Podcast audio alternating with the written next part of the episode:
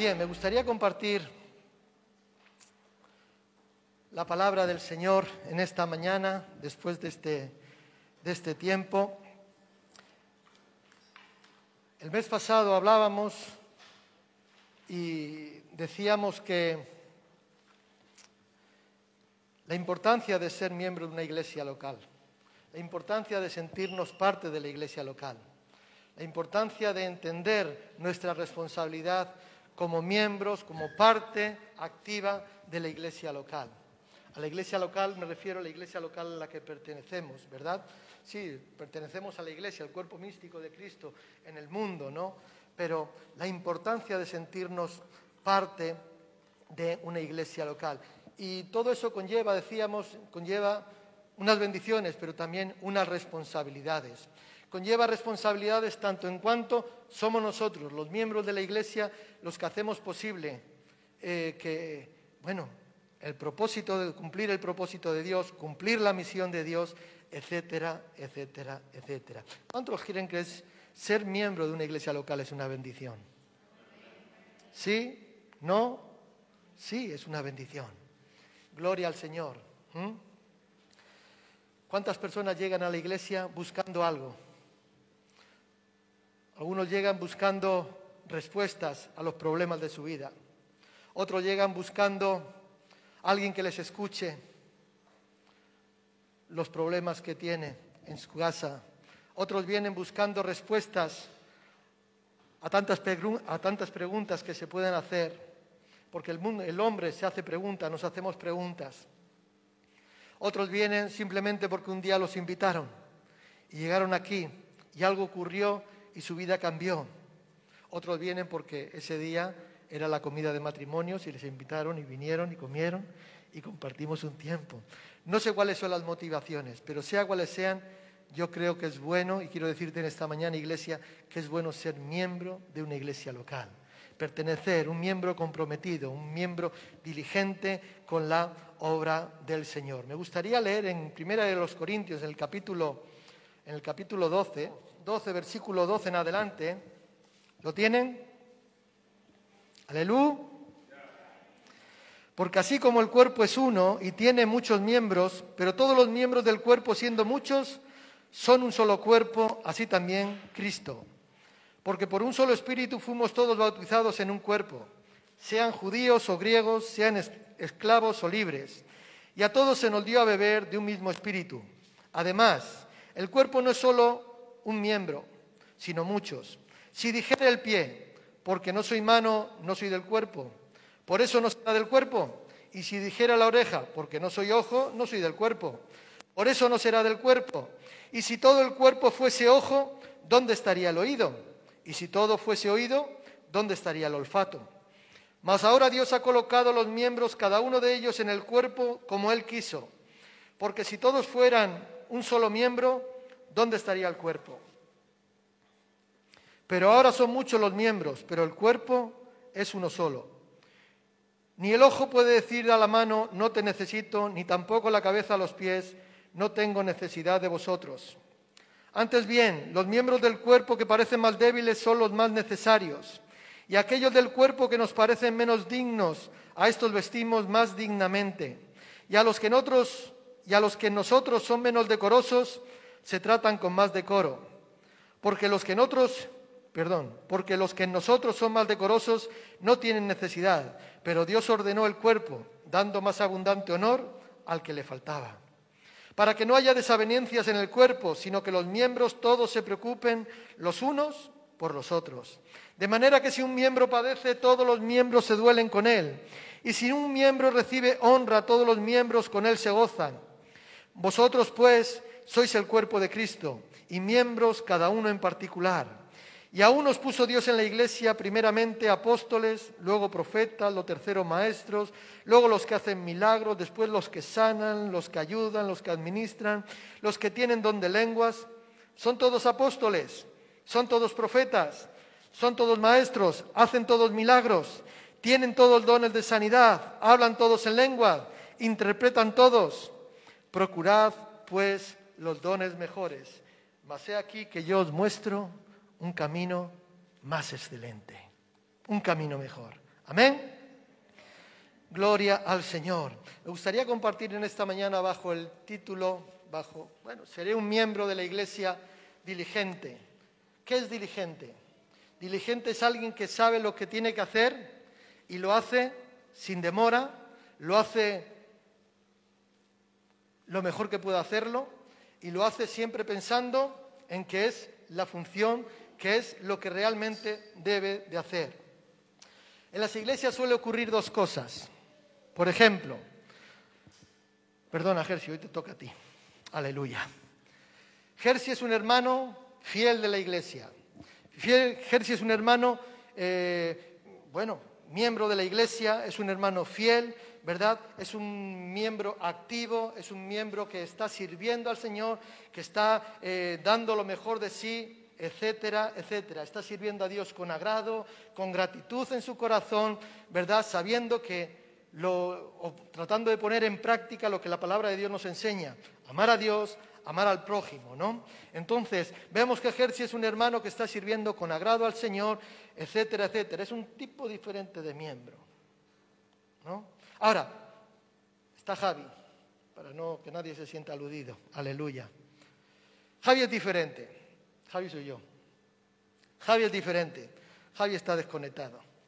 Javi está desconectado de la iglesia, viene de vez en cuando cuando le apetece, cuando hay alguna cosa o cuando hay alguna, algún evento o cuando no tiene otra cosa mejor que hacer. Entonces, Javi, esperemos que no sería el pastor que haga estas cosas.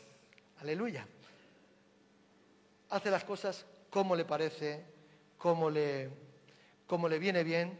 ¿Por qué? Porque Javi está, digamos, descontento con la iglesia. Cuando estamos descontentos con algo no, no, no hacemos nada por, por compartir, no hacemos nada por acercarnos, no hacemos nada por participar de. A lo mejor a la fuerza, a lo mejor porque, bueno, ¿eh? por decir, para que nadie me tenga que decir nada. Pero Javi está descontento. Y esos son los dos tipos de personas, de miembros que hay en la iglesia. Digo la iglesia local, en esta como también en otras, porque también conozco otras pero vamos a quedarnos aquí. Y realmente eso es, los que realmente están activos, los que realmente sirven con agrado, los que realmente eh, están, eh, bueno, sirviendo a Dios, sirviendo a la iglesia, dando lo mejor, etcétera, etcétera.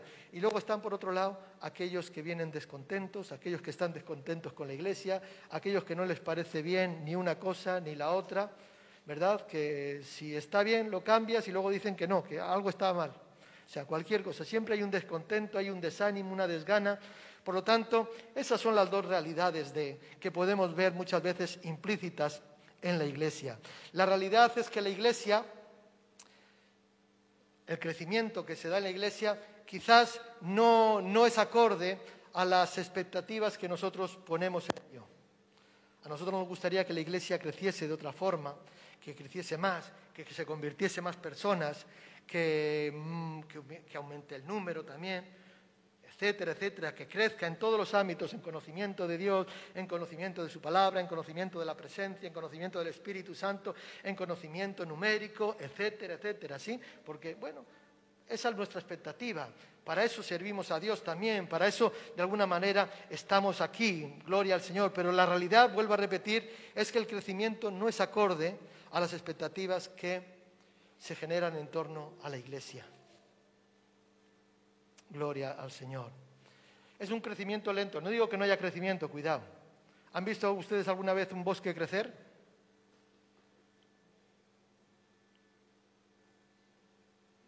¿Tú has visto un bosque crecer? Pero ¿qué ocurre? Luego cuando salgas, te vas allá al parque, hay unos arbolitos por ahí, y antes de ir a comer te paras ahí media hora, una hora, lo que quieras, o toda la tarde, delante del arbolito. A ver si crece. A ver cuánto ha crecido. No, no lo ves. Pero está creciendo. El crecimiento es lento. El crecimiento es lento. Por eso digo, no quiero decir que no haya crecimiento, sí, pero el crecimiento es lento, ¿verdad? Hay veces que eh, faltan, bueno, quizás nos gustaría ver conversiones genuinas, nos gustaría ver más compromiso con la obra de Dios, que es la iglesia. Pero tenemos que estar orgullosos, hermanos, de ser parte de la iglesia. Y ahora voy a decir la iglesia Buen Pastor de Bilbao. Tenemos que estar orgullosos y sentirnos orgullosos de pertenecer a esta tierra, a esta iglesia, perdón, y hacer todo lo posible para que esta situación de la que estamos hablando, si realmente existe, pueda ser cambiada. ¿Cómo la cambiamos? Creyéndole a Dios. ¿Cómo la cambiamos? Actuando de manera eh, consecuente a lo que nosotros creemos. Creemos en su palabra. Su palabra nos dice que si creemos a Dios, todas las cosas nos vienen añadidas. Que Él hará lo que vosotros no podéis hacer, pero confiar en Él, Él lo va a hacer. Por lo tanto, ¿cómo, cómo logramos esto? Creyéndole a Dios y de alguna manera actuando en consecuencia, creyendo a su palabra. Amén. Y quiero rápidamente solamente cuatro, cuatro puntos. ¿eh? En el texto que hemos que hemos leído aquí en 1 Corintios 12. Y el primero es, ser miembro de una iglesia significa que todos somos necesarios. Aquí no sobra nadie. Aquí no sobra nadie, no sobran ni los niños. A veces pensamos que los niños los subimos arriba a la escuela dominical para quitarlos de los padres, para que los padres estén tranquilos y les puedan cuidar. No, no, no, no, no. Con los niños se está haciendo un trabajo, con los niños se les está Mm, eh, enseñando acerca de principios bíblicos, principios cristianos para su vida. Luego sí, sabemos que la labor es de los padres, en el hogar, en la casa, donde ellos van a tener que dar, como les decíamos aquí a los papás, dar testimonio fiel y digno de su cristianismo, un ejemplo a la vida de, su hijo. Pero decía, ser miembro de la iglesia significa que todos somos necesarios. Aquí no sobra nadie, ni las moscas sobran aquí. Aleluya. Sí, Proverbios dice, bueno, la mosca habla de la araña, pero Proverbios dice que la araña que la atrapas con la mano y está en los palacios del rey, que tú puedas ser, que yo pueda ser como esa araña, que deseemos estar en la casa del Señor, pase lo que pase, porque ya saben que a la araña, si la ve, se le pisa. ¿Mm? Ser miembro de la iglesia significa que todos somos necesarios. Hay un tipo de membresía, un tipo de membresía bíblica, ¿verdad? Hay otro tipo de membresía o lo que muchas veces entendemos por ser miembros en base a la cultura. En este país nuestro que vivimos resulta, bueno, yo estoy convencido, si esta mediodía cuando salgamos vamos y hacemos una encuesta y preguntamos cuántos creen en Dios, nos van a levantar la mano tantos. Mucha gente va a decir, creo en Dios. ¿Cuántos van, o sea, son miembros? No, yo soy, te dirán la mayoría, porque este país, como dijo el Papa en su día, la católica España, ¿verdad? Dirán, no, soy católico, aunque luego no, no practican, ¿no? No van, no, no participan de sus reuniones, de sus cultos, de sus misas, etcétera, etcétera. Pero al final entendemos la religión, entendemos ser miembro, la pertenencia a una iglesia como algo cultural, como algo que nos viene dado. ¿sí? Muchas veces he nacido en este contexto, entonces ya eres católico. No, eh, yo nací en una familia evangélica, mis padres me llevaban a la iglesia desde pequeñito y ahí en ese ambiente evangélico yo nací. Después me descarrié, pero yo soy evangélico. No, no es un tema de cultura. Ser miembro de una iglesia no es algo cultural. No, es un, no nos identificamos como un tema cultural. Entendamos lo que hemos leído aquí en Primera de los Corintios, capítulo 12. Y esa es la definición bíblica de, de membresía. El versículo 26, perdón, 27 y 28 dice, vosotros pues sois el cuerpo de Cristo y miembros cada uno en particular. Y aún nos puso Dios en la iglesia, primeramente apóstoles, luego profetas, los terceros maestros, luego los que hacen milagros, después los que sanan, los que ayudan, los que administran, los que tienen don de lenguas, etcétera, etcétera. Vosotros sois el cuerpo de Cristo y miembros cada uno en particular. Esa es la definición de iglesia en base a lo que dice la palabra de Dios, lo que dice la Biblia. Por lo tanto, aquí no sobra nadie. Aquí no sobra nadie. Yo no sé cuál es tu lugar. Yo no sé dónde tú te defines, dónde tú te ubicas. Quizás tú dices, bueno, mi silla es la, ahí a la derecha del altar, la silla primera, la silla segunda, después. Ese es mi sitio, ahí me ubico en la iglesia, pero hay más ubicaciones, porque a uno los puso como profetas, a otros como evangelistas, a otros eh, los, que sirven, a otros los que ayudan, a otros los que, los que dan, etcétera, etcétera, los que predican, los que enseñan, etcétera, etcétera. Aquí no falta, no sobra nadie, todos somos necesarios. Lo segundo, rápidamente, son, ser miembro de la iglesia significa que somos diferentes. Aleluya. Menos mal, porque si fuesen como yo teníamos un problema. Significa que somos diferentes, pero aún así, aunque somos diferentes, trabajamos juntos. Y ese es el milagro. Ese es el milagro. Culturas diferentes, tradiciones diferentes, personalidades diferentes, temperamentos diferentes, etcétera, etcétera, que nos hacen ser muy diferentes. Pero al final resulta que aquí se amalgama todo y todos trabajamos juntos. Somos diferentes, pero trabajamos juntos, con un objetivo común, con una misión común. Amén. Gloria al Señor. Cada, cada parte del cuerpo de la iglesia, por lo tanto, tiene que cumplir con su función. Cada parte del cuerpo, hemos dicho antes que no sobra nadie, que todos son necesarios, unos apóstoles, otros profetas, los que enseñan, los que ayudan, los que sirven, los que abren la puerta, los que cierran la puerta, los que dan la luz, los que apagan la luz, etcétera, etcétera. No sobra nadie, todos son necesarios, pero a pesar de, aunque somos diferentes, trabajamos unidos. Por lo tanto, cada parte del cuerpo, o sea, debe de cumplir su función. No te sientas diferente, no te sientas pequeño, no te sientas menor, no te sientas agraviado, no lo sé. somos diferentes, trabajamos unidos. Y tú y yo tenemos que cumplir nuestra función dentro del cuerpo de Cristo. La Biblia nos enseña que la iglesia lo representa como un cuerpo. ¿Eres oído? ¿Eres ojo? ¿Eres nariz? ¿Eres oreja? ¿Qué es lo que eres tú? ¿Eres la uña pequeña? Hasta esta tiene, tiene utilidad. ¿A que sí? Tiene utilidad. Todos son útiles.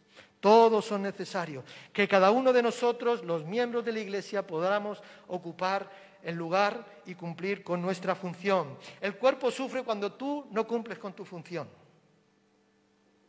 Si esta mañana nuestro hermano que está encargado de venir y abrir la iglesia y ponerle la calefacción, porque hoy hacía frío, y encender las luces y preparar para que cuando todos lleguemos tener preparado el, iba a decir el micrófono, el,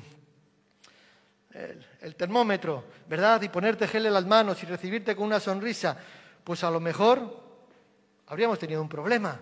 Pero hay alguien que ha cumplido su función para que tú y yo podamos estar hoy aquí. Y quizás después alguien tendrá, eh, no sé, la función donde tú te pones. Si tú no cumples con tu función, el cuerpo se duele, el cuerpo se daña.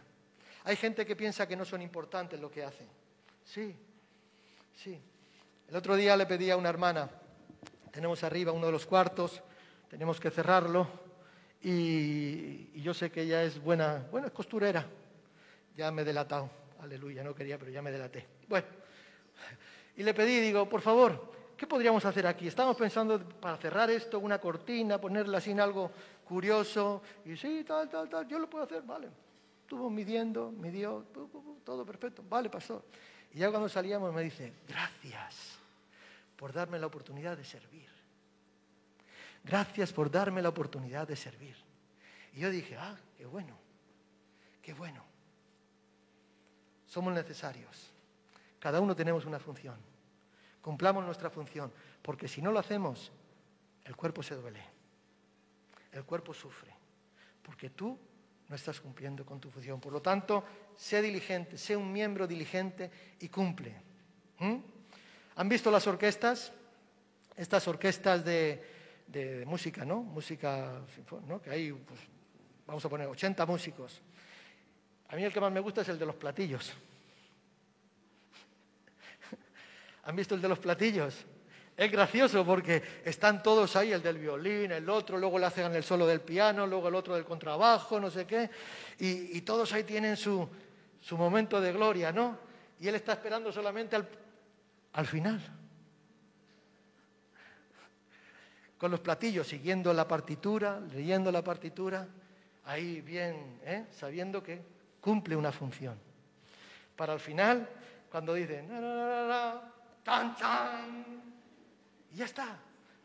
Todo su trabajo era dar el platillazo. Pero fíjate, si no da el platillazo, se cae. Se cae. Todos somos necesarios. Cumple tu función. No te veas como que no eres necesario, aunque seas la uña pequeña del dedo del pie. Es necesaria. Que te quiten la uña del pie, te vas a enterar. A mí me quitaron las dos gordas. Bueno, las dos grandes. Esta me salió bien, esta me salió mal. Y ahora me duele a veces. Así que las uñas son necesarias. Gloria al Señor. Ser miembro, lo tercero, ser miembro significa que todo lo que decidimos y hacemos está basado bajo el fundamento bíblico del amor de Dios. Todo lo que nos mueve tiene que ser fundamentado en el amor. El amor es la base de todo. Tú y yo estamos aquí por el amor, el amor que Dios nos mostró, porque cuando estábamos muertos en delitos y pecados, Dios nos amó y envió a Jesucristo a redimirnos, a salvarnos mostrándonos su amor, porque nosotros merecíamos otra cosa, pero Dios nos amó. Porque la paga del pecado es muerte, pero el don, el regalo de Dios es vida en Cristo Jesús. Por lo tanto, todo lo que hagamos, o sea, cuando yo soy miembro, decía, significa que todo lo que decido y todo lo que hago tiene que ser basado en el fundamento bíblico del amor. Vamos un poquito más adelante porque recuerda cómo hemos terminado el capítulo el capítulo 12. Me gusta, dice, procurad pues los dones mejores, yo os muestro un camino aún más excelente. Pablo les estaba diciendo a los corintios, está bien, gloria al Señor, son necesarios los profetas, son necesarios los apóstoles, son necesarios los evangelistas, son necesarios los pastores, los maestros, los que ayudan, los que sirven, los que administran los que están encendiendo la luz, apagando, son necesarios. Anhelad los dones mejores, decía, los que sanan, los que hacen milagros, los que profetizan, etcétera, etcétera. Procurad los dones mejores. Pero fíjate cómo termina, después de decir todo eso. Mas he aquí que yo les muestro un camino mejor, un camino más excelente. Y ahora empieza Corintios 13. Si yo hablase lenguas humanas y angélicas y no tengo amor, vengo a ser como metal que resuena o címbalo que retiñe. Y si tuviese profecía y entendiese todos los misterios y toda la ciencia, y si tuviese toda la fe de tal manera que trasladase los montes, y no tengo amor, nada soy. Y si repartiese todos mis bienes para dar de comer a los pobres, y si entregase mi cuerpo para ser quemado y no tengo amor, de nada me sirve. El amor es sufrido, el amor es benigno, el amor no tiene envidia, el amor no es jactancioso, el amor no se envanece, el amor no hace nada indebido, no busca lo suyo, no se irrita, no guarda rencor, no se goza de la injusticia, más se goza de la verdad. Todo lo sufre, todo lo cree, todo lo espera, todo lo soporta. El amor nunca deja de ser. Pero las profecías se acabarán y cesarán las lenguas y la ciencia acabará y llegará un día que ya no estemos aquí, llegará un día que a lo mejor incluso nos echen de aquí, etcétera, etcétera. Llegará un día en que ya incluso no podamos ni predicar, llegará un día en el cual ya no podamos ni servir. Llegará. ¿eh? Porque en parte conocemos y en parte profetizamos, mas cuando venga lo perfecto, entonces lo que es en parte se acabará. Yo cuando era niño hablaba como niño, pensaba como un niño, juzgaba como un niño, mas cuando ya fui hombre dejé lo que era de niño. Ahora vemos por un espejo oscuramente, entonces veremos cara a cara, aleluya. Ahora conozco en parte, pero entonces conoceré como fui conocido. Y ahora permanecen la fe, la esperanza y el amor. Pero el mayor, el amor. El fundamento de nuestra fe se basa en el amor. Si algo nosotros como miembros, si algo decidimos, si tomamos una decisión, tiene que ser basada en el amor. El Consejo de Iglesia, los líderes de la Iglesia, cuando tomamos una, una decisión, tiene que estar fundamentada, basada principalmente en el amor, más que en otros conceptos más en que si vale mucho, si vale poco, si hay que gastar, si no hay que gastar, si nos conviene o no nos conviene, basada en el amor. Si decimos algo, basado en el amor. Y ser miembro de la iglesia tiene que estar fundamentado en base a esto, en base al amor. No amamos a la gente porque la gente sea adorable. ¿Sabes que es fácil amar a esos que son? Eh? A esos son fáciles de amar. A otros hay que amarlos a distancia. No, es broma. A los que son agradables es fácil amarlos. ¿A que sí? Sí. Pero al que te es contrario, al que no te. ¿eh? Al que te mira de reojo y. Así ya le cuesta un poquito más. No amamos porque la gente sea adorable, amamos porque Dios nos dice que debemos de amar, incluso o aún hacia nuestros enemigos. Todo lo que hagamos o digamos tiene que estar fundamentado en el fundamento bíblico del amor. Gloria al Señor. Amor es la función de la membresía de la iglesia. Es lo que funda la iglesia, el amor.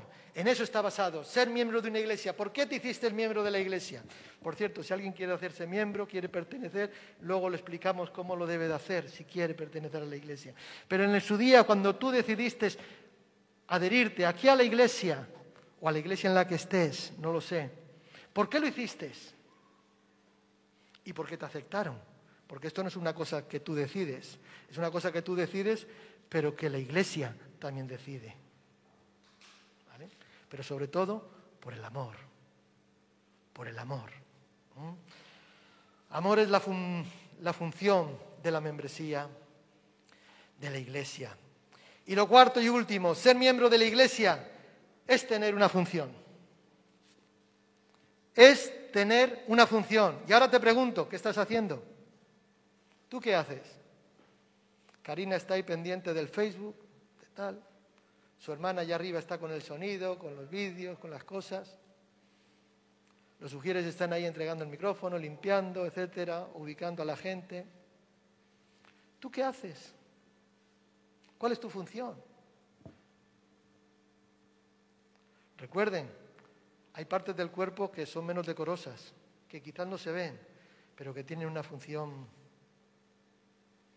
Yo doy gracias a Dios por los hermanos que oran algunas abuelitas que no tendrán mucho conocimiento intelectual, pero que saben orar. Aleluya. Que no sabrán mucho de ciencia, que no sabrán mucho de estudio, pero que saben interceder, que saben orar. Y a esas no se les ve. A esas no se les ve. Yo las oigo todos los días en casa. Pero no se les ve. Y son los más importantes, dice la palabra de Dios que yo me suba aquí, más. Esto es parte de. Pero hay otra labor después que no se ve, o que se ve menos, no lo sé, que esa realmente es la importante. Porque esto es un momento durante la semana, dos horas, una hora, el tiempo que estamos aquí, ya está la alabanza, igualmente, los que suben, los que presiden, etcétera, etcétera, igualmente. Pero después, ¿cuál es tu función? Ser miembro de la iglesia es tener una función. La membresía de una iglesia no es la tener la membresía de un club. Sabes que pagas una cuota. Algunos piensan que ser miembro de la iglesia es pagar una cuota. Y algunos se justifican diciendo que están pagando su cuota. Señor, no me lleves por ahí porque vamos a acabar mal esta mañana. Ser miembro de la iglesia no es ser miembro de un club. Yo no he sido miembro de un club, pero sé que en los clubes hay que pagar para ser miembro. Y según qué club, si no tienes menos de tanto en la cuenta del banco, no te permiten el acceso. ¿No? Hay que pagar. Pero la iglesia no tiene nada que ver con esto. Por lo menos la membresía que entendemos eh, bíblica de una iglesia, ¿verdad? Aquí nos habla de, o sea, de dar en abundancia. No dar lo que toca, dar en abundancia, etcétera, etcétera. Y servir sin titubear. ¿Saben lo que es titubear? Mm, que el pastor no me diga nada, porque si me dice, entonces no voy, no tal. Algunos en el Zoom apagan la cámara. Perdónenme.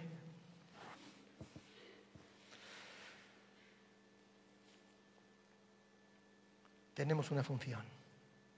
Tenemos una función. Dar en abundancia y servir sin titubear. Ser miembro bíblico de la iglesia es tener una función. Hemos leído, dice, porque así como el cuerpo es uno y tiene muchos miembros, pero todos los miembros del cuerpo son muchos, con un solo cuerpo, así también Cristo. Porque en un solo espíritu fuimos todos bautizados en un cuerpo, sean judíos o griegos, sean esclavos o libres, y a todos se nos dio a beber de un mismo espíritu. Y además el cuerpo no es un solo miembro, sino muchos. Y dijere lo que hemos leído anteriormente, tenemos una función ubícate, ubiquémonos. Seamos miembros diligentes, miembros que saben cuál es su cometido, miembros que conocen cuál es el propósito, miembros que entienden de la bendición de ser miembro, de ser parte activa de la iglesia. Y por ello conocen sus responsabilidades y actúan diligentemente. Hace unos meses, bueno, ya unos cuantos meses, recuerdo que compartí aquí algo, luego algunos me lo recordaban fuera de aquí, cuando yo hablé acerca de los ausentes presentes, no sé si alguien se acuerda, los ausentes presentes, ¿quiénes son los ausentes presentes? Los que están pero que nunca se les ve, ¿no? Los que dicen que son pero que nunca están, los que dicen que son parte pero que nunca se les ve. Yo llevo, nosotros llevamos aquí ahora, en realidad, como un año y medio, más o menos.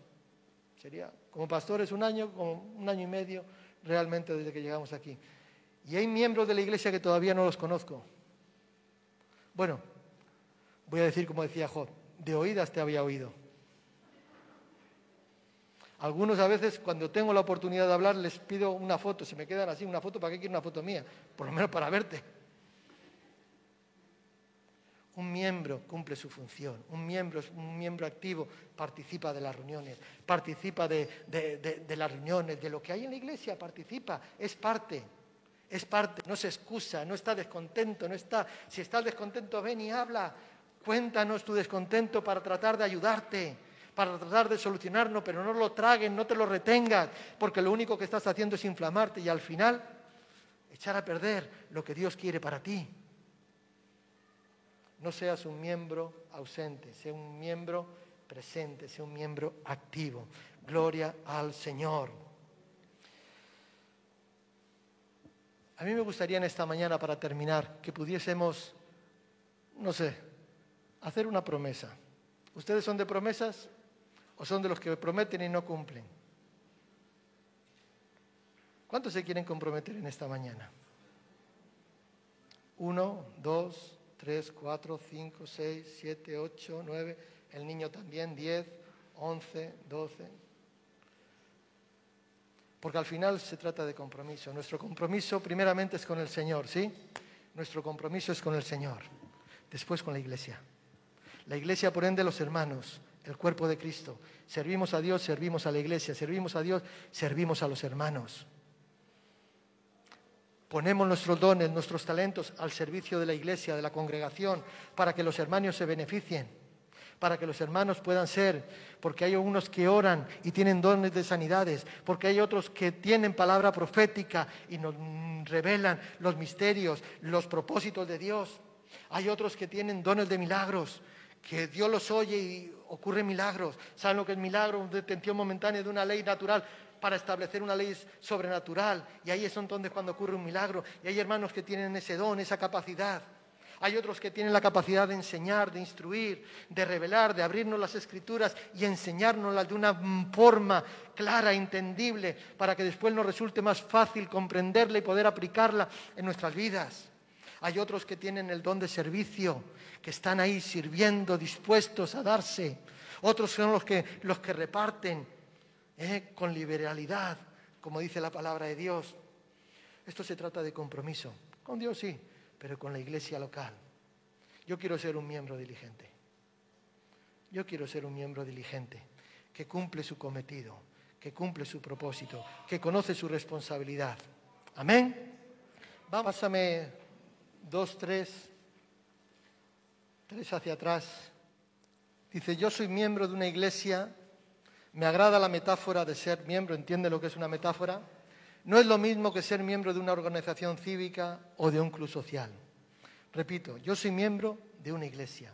Que podamos entender y tener claro que somos miembros de la iglesia que somos parte del cuerpo de Cristo. Y para nosotros esto es importante. No somos miembros de cualquier cosa, de cualquier organización, no. Somos miembros de la Iglesia de Jesucristo.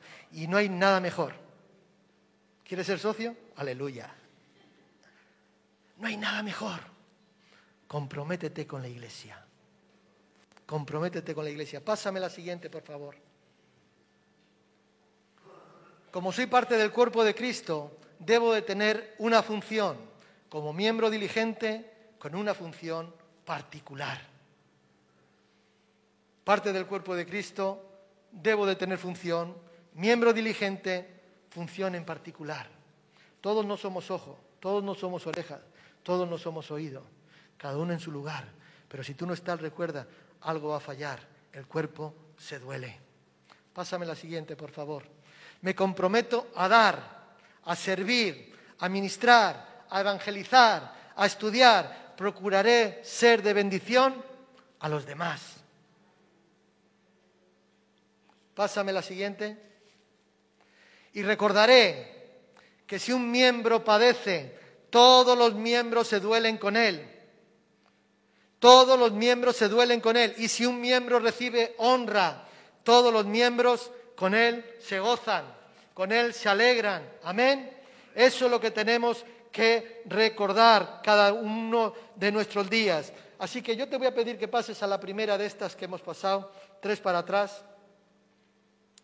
Ahí.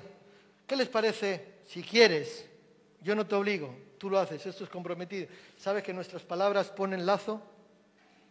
Lo que decimos de alguna manera nos ata, en, este, en esta ocasión nos ata con el cielo. Nos ata con el cielo. ¿Les parece si lo repetimos todos juntos? ¿Lo ven todos bien? ¿Lo ven? ¿Sí? Si no, oramos por usted para que le dé buena vista. Aleluya, los que están detrás. Dice, todos juntos, por favor. Yo soy miembro de una iglesia.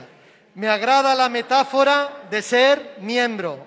No es lo mismo que ser miembro de una organización cívica o de un club social. Como soy parte del cuerpo de Cristo, debo de tener una función, como miembro diligente, con una función en particular. Me comprometo a dar, a servir, a ministrar, a evangelizar, a estudiar y procuraré ser de bendición a los demás. Recordaré que si un miembro padece, todos los miembros se duelen con él y si un miembro recibe honra, todos los miembros con él se gozan. Amén. Amén. Padre, te doy gracias en esta mañana, Dios mío. Gracias por tu palabra, Señor.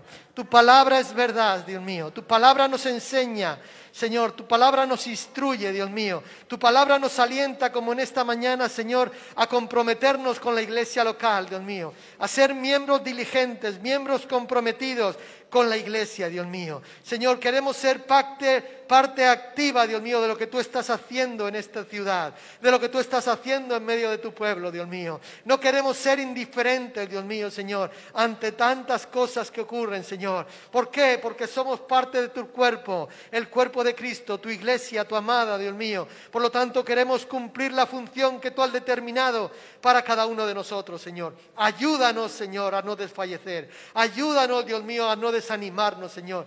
Quita, Dios mío, del medio nuestro todo desánimo, todas desganas, Dios mío toda desocupación, Señor, porque tú eres, Dios mío, Señor, el que nos llama, Señor. Yo te pido en esta mañana, Dios, que levantes obreros, que levantes siervos dispuestos a ir más allá, Dios mío. Siervos dispuestos a poner sus manos en el arado, Señor, y no mirar atrás, Señor. Siervos que estén dispuestos a servirte a ti, Señor, primeramente, y después a sus hermanos, a la iglesia, a la congregación, Padre. Te doy gracias, Señor, porque tú eres fiel, porque tú haces posible todas las cosas, Señor. Señor, enséñanos, Dios mío, Señor, la importancia de pertenecer a una iglesia, Señor, de ser parte activa de una iglesia local. En esta mañana oramos por la iglesia Buen Pastor, Dios mío. Yo oro por cada hermano, por cada hermana, por cada uno de los, de los miembros que aquí pertenecen, Señor. Por otros que vienen ya de camino, Dios mío, incluso han pedido solicitar ser miembros, Dios mío, de la congregación, Señor. Padre, ayúdale, Dios mío. Ayúdanos, Señor, a honrar la iglesia, Dios mío. Dios mío, a guardar el testimonio de la iglesia, Señor. Ayúdanos, Dios mío, a transmitir las virtudes de la iglesia, buen pastor, Señor. Padre, te doy gracias, Señor. Gracias por los que sirven, Señor. Gracias porque cumplen su función diligentemente, Señor, en cada momento, Dios mío. Aliéntanos a eso, Señor. Aliéntanos, Padre. Oh, Dios mío. Señor, queremos ser diligentes, Dios mío. Queremos ser diligentes, Señor, porque tú nos enseñas en tu palabra que lo que requiere diligencia debemos ser diligentes, no perezosos, Señor. Por lo tanto, quita la pereza, Dios mío, quita la desgana, el desánimo, Señor. Oh, haznos esforzados y valientes para servirte, para honrarte con lo mejor de nuestras vidas, Señor porque solamente tú eres digno de ello, Dios mío. No servimos, no servimos a hombre, no servimos, Dios mío, Señor, a institución, Señor. No servimos a organización, Señor. Te servimos a ti, Señor. Oh, el Rey de Reyes y Señor de Señores. A ti sea toda la gloria y toda la honra. Amén, amén y amén. Gloria al Señor. Comprométete, iglesia. Comprométete. Dios es un Dios de pactos. Dios es un Dios de pactos. Él se mueve por pactos. Si tú te comprometes con Él, Él se compromete contigo. Si tú le prometes a Él, Él te promete a ti. Si tú cumples, Él cumple. Y la verdad es que aunque tú a veces no cumplas, Él cumple. Porque cuando tú y yo no somos fieles, Él permanece fiel. Así que seamos diligentes, honremos a Dios miembros diligentes de la iglesia. Amén.